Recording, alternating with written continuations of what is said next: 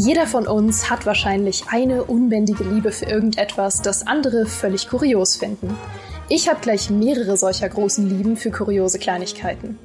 Diese weißen Plastikgartenstühle zum Beispiel. Schrebergärten im Allgemeinen, am besten mit besagten Plastikgartenstühlen darin. Leere Sportplätze bei Sonnenuntergang. Und diese winzigen Radiergummis am Ende von Bleistiften. Und wenn ich anderen meine Augen leihen könnte, um Plastikgartenstühle und Radiergummis mit denselben Emotionen sehen zu können wie ich, ich würde es tun. Stattdessen möchte ich den Spieß heute umdrehen und das aus meiner Sicht kleine kuriose Spiel meines heutigen Gastes aus seinen Augen sehen, um zu verstehen, was ihn daran fasziniert. Er lebt auf einem kleinen Anwesen in Transsilvanien, hat kein Spiegelbild und hat kürzlich den aufstrebenden Rechtsanwalt Jonathan Harker auf seine Burg eingeladen, Ach, Moment, verdammt, das ist ja der andere Graf. Oh nein, jetzt habe ich für dich gar nichts vorbereitet. Naja, herzlich willkommen, Michael Graf. Was spielst du so? ich spiele das beste globale Strategiespiel, das jemals entwickelt wurde, Master of Magic. Das ist ein starker Einstieg. Also du spielst Master of Magic, Caster of Magic, das quasi Remake, Remaster, aber nicht das offizielle Remake, das dieses Jahr auf Steam erscheinen soll. Ich habe dazu viele Fragen, aber vorher, Micha, improvisier doch mal aus dem Stehgreif ein kleines Shoutout für den Sponsor unserer heutigen Folge. Was spielst du so? wird euch präsentiert von The Callisto Protocol, das euch in ein brutales und erbarmungsloses Science-Fiction-Setting wirft. Auf dem Jupitermond Callisto mutieren Gefängnisinsassen zu monströsen Kreaturen und ihr seid mittendrin und kämpft verzweifelt ums Überleben.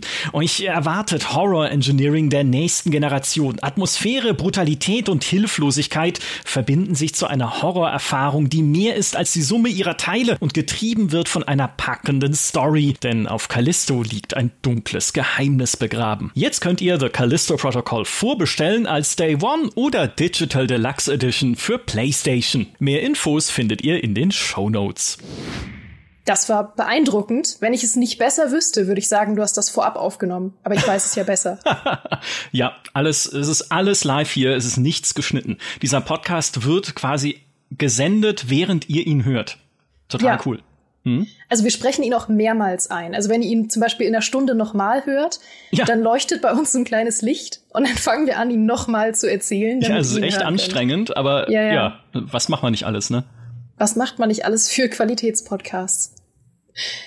Master of Magic, Caster of Magic. Äh, legen wir doch mal los mit der Frage, wie und wann bist du dazu gekommen? 1994 äh, bin ich dazu gekommen, im Prinzip, weil Master of Magic ein Spiel war, was ich schon damals, ne, kommt ja aus den 90ern, rauf und runter gespielt und geliebt habe. Für mich war das damals eigentlich der Einstieg in dieses Genre der Civilization-ähnlichen Spiele, weil ich erinnere mich noch, wie mein Bruder mal Civilization 1 äh, mitbrachte damals und äh, gesagt hat, hey, alle sagen, das sei hier die Krone der Rundenstrategie und wir müssen das unbedingt spielen. Und es war so langweilig. Weil es dann, ja, dann erfinden wir das Rad, toll. Und dann bauen wir eine Kornkammer, toll. Ja, also mhm. hat uns damals wirklich gelangweilt, haben wir sofort deinstalliert. Und dann kam ihm dieses Master of Magic. Das äh, wurde entwickelt von Simtex, von den Leuten, die auch Master of Orion gemacht haben. Also schon mal allein deshalb muss ich dieses Studio lieben. Und äh, Master of Magic war für uns oder für mich dann damals so eine Offenbarung, weil es wie Civilization ist, aber in einem Fantasy-Setting. Ja, also du hast eine Fantasy-Welt, die noch dazu zweigeteilt ist. Es gibt die idyllisch grüne, wunderschöne Oberwelt und es gibt die äh, bisschen giftbraune Unterwelt. Das war natürlich dann meine Lieblingswelt. Da habe ich immer angefangen. Würdest du dann sagen, dass es heute nichts mehr gibt, was das für dich ersetzen kann? Also ist da nichts mehr nachgekommen in Richtung Globalstrategie mit Fantasy? Äh, doch, doch, auf jeden Fall. Es gibt ja die Age of Wonders Serie unter anderem. Wir haben ja schon mal über Age äh, Endless Legend gesprochen hier auch im Podcast. Ne? Also es gibt diverse Spiele, die das dieses Erbe auch weitergetragen haben aber halt nicht so wie das Original, ne? Das neue Spiele sind immer anders und anders ist schlecht. Nein, Quatsch, aber an, an Master of Magic habe ich äh, äh sehr sehr gute Erinnerungen, einfach dank der Vielfalt, die es bietet. Ne? Also du hast auf der einen Seite halt ganz viele unterschiedliche Völker, die du anführen kannst. Man selber spielt einen Zauberer oder eine Zauberin, die halt diese Welt erobern möchte, logischerweise. Und dann kannst du halt entweder die Halblinge anführen oder die, die Klakon, die kennt man auch auf, aus Master of Orion. Das ist so eine Insektenrasse.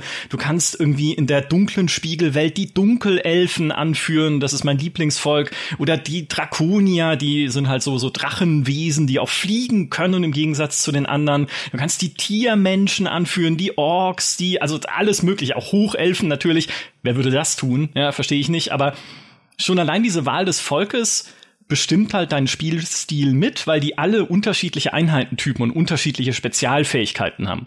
Und dann kannst du noch mit deiner Hauptfigur, mit deinem Magier, unterschiedliche Magieschulen wählen. Also dann kann ich sagen, ich bin jetzt ein Anhänger der Todesmagie mit ein bisschen Naturmagie reingesprenkelt oder ich mag eher die Lebensmagie, aber ich hänge auch dem Chaos an, was dann halt eher so Kampfzauber bietet oder ich, ne, also du, du mixt sozusagen dein eigenes Zauberbuch zusammen und jede dieser Schulen hat dann halt auch wieder eigene Stärken und auch Schwächen, ne, also mit Todes- und Chaosmagie hast du, kannst halt eher Schaden anrichten, kannst mit Todesmagie auch sowas machen wie dann Einheiten wiederbeleben, wenn sie gestorben sind. Mit Chaosmagie kannst du halt dann Feuerbälle vom Himmel regnen lassen. Aber mit Natur- und Lebensmagie kannst du deine Einheiten buffen und heilen, was auch wieder Vorteile hat. Du kannst auch die Städte, die du baust, das ist ja wie Civilization, dann damit buffen, dass die halt einfach mehr produzieren und zu richtigen kleinen Paradiesen werden, während sie halt ja, weiß nicht, mit der, mit der Chaosmagie mache ich halt eine Feuerwand drumrum, dass Leute, die rein wollen, verbrennen oder sowas.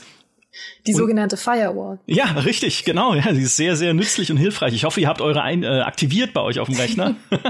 und allein dadurch ergibt sich halt, ergeben sich schon viele coole Kombinationen, die man einfach dann ausprobieren kann im Spiel. Ne? Welches Volk nehme ich diesmal? Welche, welche Magiearten äh, mixe ich diesmal zusammen und was erlebe ich dann diesmal? Und das Spiel an sich läuft dann so ab, dass man halt, ne, wie in Civilization sich in so einer kleinen Stadt halt anfängt und sich dann ausbreitet. Man baut Städte, man baut Straßen, man lernt Zauber. Also dann kann man halt unter anderem Einheiten buffen. Man kann äh, irgendwie äh, Zauber für den Kampf lernen. Dazu komme ich gleich. Man kann auch Einheiten beschwören auf dieser Strategiekarte, so vom anfangs kleinen Höllenhund bis dann später zu so einem riesigen Drachen, die man dann auch äh, in die Kämpfe führen kann. Und die Kämpfe sind noch mal ein eigener Modus, weil wenn dann halt zwei Armeen aufeinandertreffen, dann ähm, gibt es so eine so eine Taktikschlacht, eine rundenbasierte Taktikschlacht, die ich dann schlagen kann mit den Einheiten, die ich halt dabei habe. Und da kann ich dann auch mit Zaubern um mich werfen und halt gucken, wie ich am meisten Schaden anrichte oder was ich buffe oder ob ich den Boden in Schlamm verwandle, dass der Gegner sich halt nicht mehr so schnell bewegen kann und und und. Also da steckt einfach schon damals so viel drin, dass ich das ich glaube, das habe ich jahrelang gespielt. Ich habe es mir jetzt mal angeschaut, natürlich vorab, denn ich bin top vorbereitet auf diesen Podcast und habe festgestellt, dass es ja diesen klassischen 90er Jahre Pixel-Look hat. Also es sieht äh, im Original wenig nach Civilization aus. Ähm, es, tatsächlich die Charakterporträts haben mich sehr erinnert an äh, Elder Scrolls 1 und 2, Arena ja. und Daggerfall. es hat so diesen klassischen 90er Jahre Pixel-Vibe, was ich herrlich finde. Mhm. Ähm, aber da kommt auch die Frage auf, kann man das auf modernen Bildschirmen überhaupt noch erkennen? Weil ich habe mal versucht, Arena und Daggerfall zu spielen und das war ein Ding der Unmöglichkeit auf großen Bildschirmen. Es geht. Es geht. Also äh, man kann es ja auch immer noch kaufen auf Steam und auf GOG. Ne? Also es gibt auch eine Version davon, die schon mal immerhin auf Windows funktioniert, ohne dass man irgendwie mit der DOS-Box äh, rumexperimentieren muss. Und ich, ich habe ja sogar einen 4K-Bildschirm mit irgendwie 28 Zoll oder so. Und aber es geht. Also vielleicht aber auch nur für mhm. mich, weil ich es halt damals noch kenne, wie es aussieht und diese kleinen Pixelmännchen in der Schlacht. Ne? Dann sehe ich halt meine kleinen Wehrwölfe da rumlaufen und meine kleinen Höllenhunde und meine Dunkelelfen, Warlocks, meine Hexenmeister, aber die kenne ich halt alle noch von früher.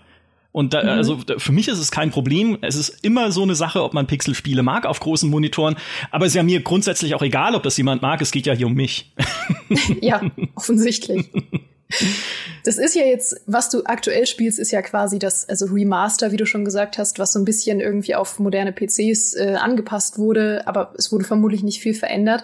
Jetzt gibt es aber eigentlich auch noch ein geplantes Remake, das dieses Jahr auf Steam erscheinen soll. Du hast mir vorab gesagt, auf dieses Remake habe ich absolut gar keinen Bock. Woran liegt das? Einfach weil es zu modern ausschaut. Mhm. Wiederum sehr persönlich gesprochen jetzt, aber für mich gehört es mit zu dieser Faszination Master of Magic, diese alten Pixel-Grafiken, Pixel-Einheiten, Pixel-Städtchen. Du siehst auch so eine Stadtansicht, wenn du deine Städte ausbaust, die in meiner Fantasie weiter zu verarbeiten zu richtig coolen Fantasy-Welten. Und das gelingt mir umso schlechter, je moderner und klarer ein Spiel ausschaut. Und alles, was ich bisher von diesem Master of Magic Remake gesehen habe, ist halt ja, halt sieht aus wie ein modernes Strategie, äh, Strategiespiel, ne? so wie ein Strategiespiel heute aussehen müsste, aber damit ja. auch zu real. Also da fehlt mir, da fehlt mir die, die diese Fantasieebene, kann man das so sagen, ne? Also mhm. mir halt selber vorzustellen, wie das dann, wie das dann ausschaut, wenn ich irgendwie keine Ahnung, einen Vulkan aus dem Boden wachsen lasse auf der Karte mit einem Zauberspruch oder wenn ich halt irgendwie äh, es gibt auch so Zauber, die einfach die ich in der Welt selber anwenden kann, um halt Gebiete zu korrumpieren oder zu verändern und so.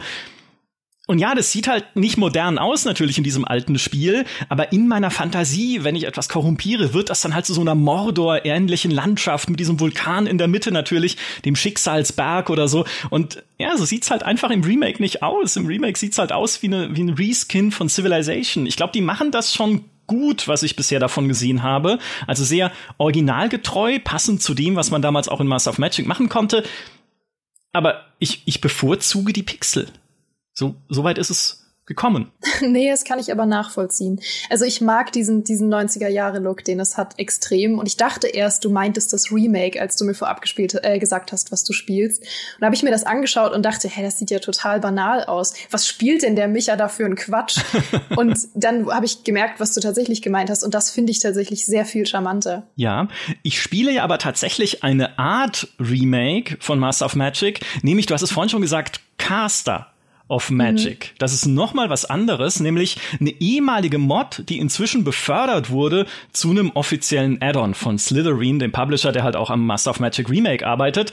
Und äh, diese Mod ist halt noch mal besonders und war letztlich jetzt auch der Grund, dass ich es nochmal neu angefangen habe, weil ich die jetzt erst entdeckt habe. Also die gibt's schon seit ein paar Jahren, aber Micha pennt halt wie immer und hat jetzt erst gesehen, hey, es gibt halt eine neue Version von Master of Magic, die viele Dinge ändert. Die stellt das Balancing komplett auf den Kopf, fügt neue Einheiten äh, hinzu, neue Gebäudetypen. Ähm, ich habe noch gar nicht erwähnt, dass man in Master of Magic super wichtig auch Helden und Heldinnen rekrutieren kann und mit Items ausstatten, die man halt irgendwie aus Ruinen zieht, wenn man da die Monster besiegt hat oder die man auch selber irgendwie beschwören kann. Also auch da ändert es halt Dinge, äh, fügt neue Fähigkeiten hinzu ähm, und vor allem, was es auch macht, es macht die Computergegner endlich zurechnungsfähig. Also früher in Master of Magic war alles viel zu leicht, weil die Gegner halt super unfähig waren.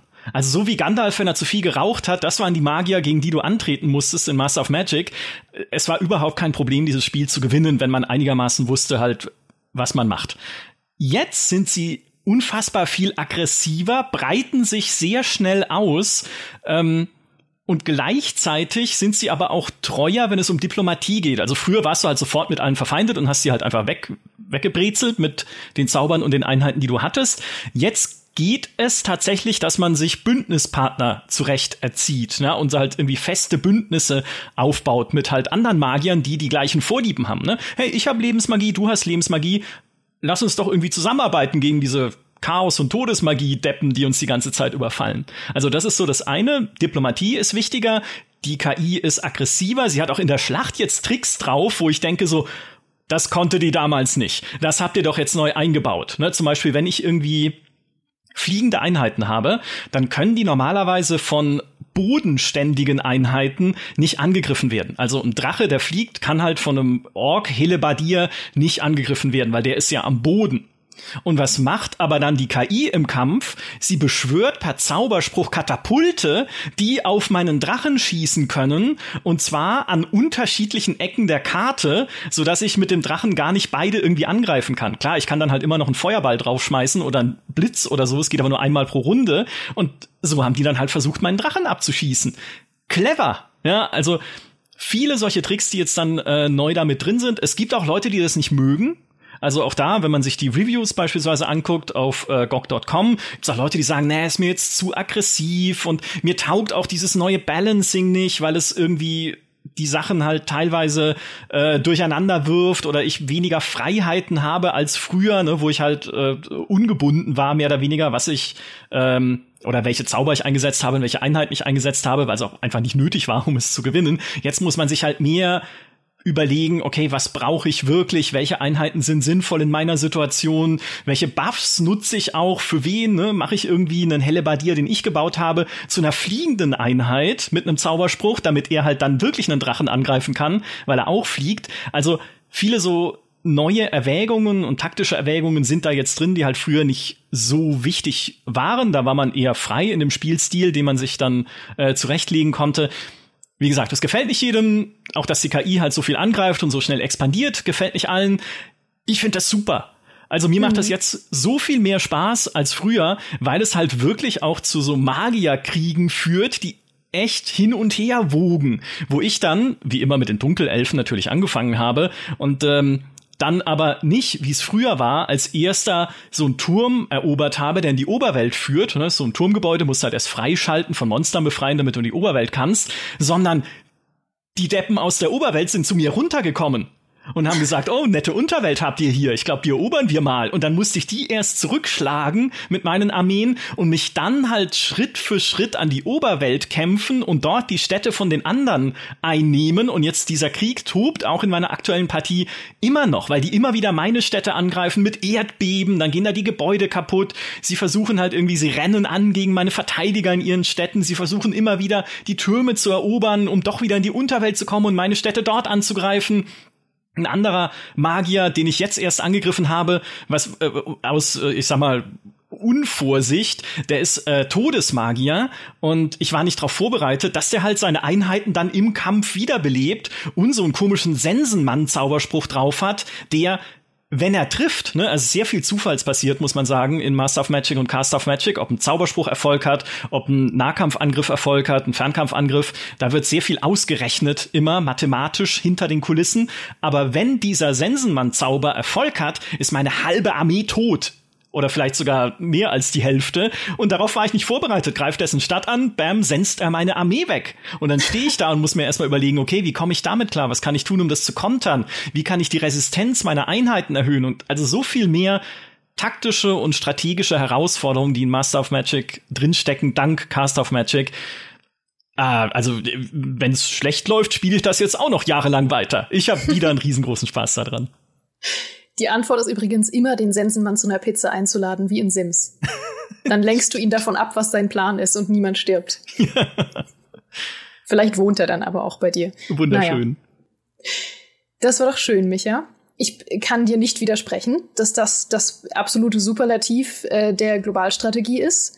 Denn ich habe nicht so das unglaubliche Herz für Globalstrategie, abseits von Crusader Kings. Deswegen stimme ich dir einfach mal zu und sage, ja, ja, das ist das beste Globalstrategiespiel, von dem ich je gehört habe. Damit ihr Bescheid wisst, die nächste Folge ist tatsächlich die 50. Folge.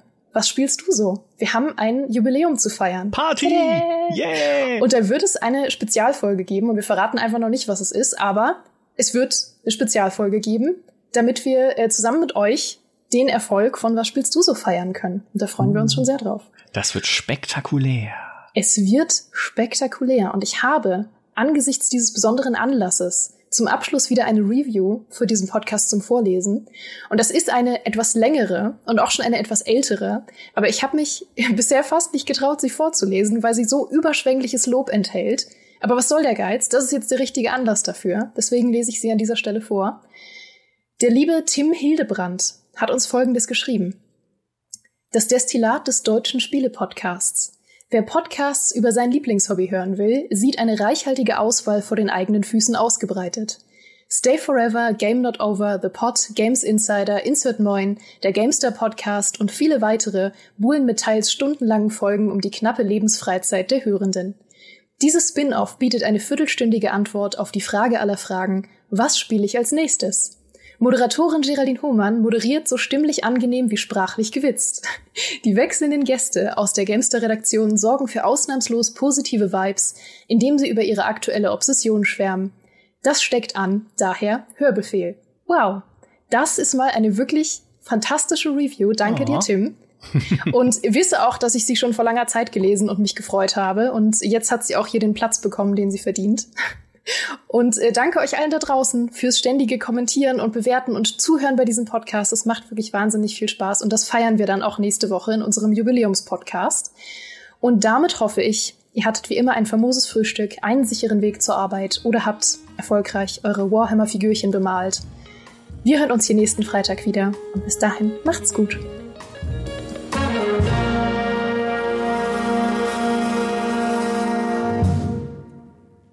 Wupp, wupp. Wupp, wupp. Wie schön.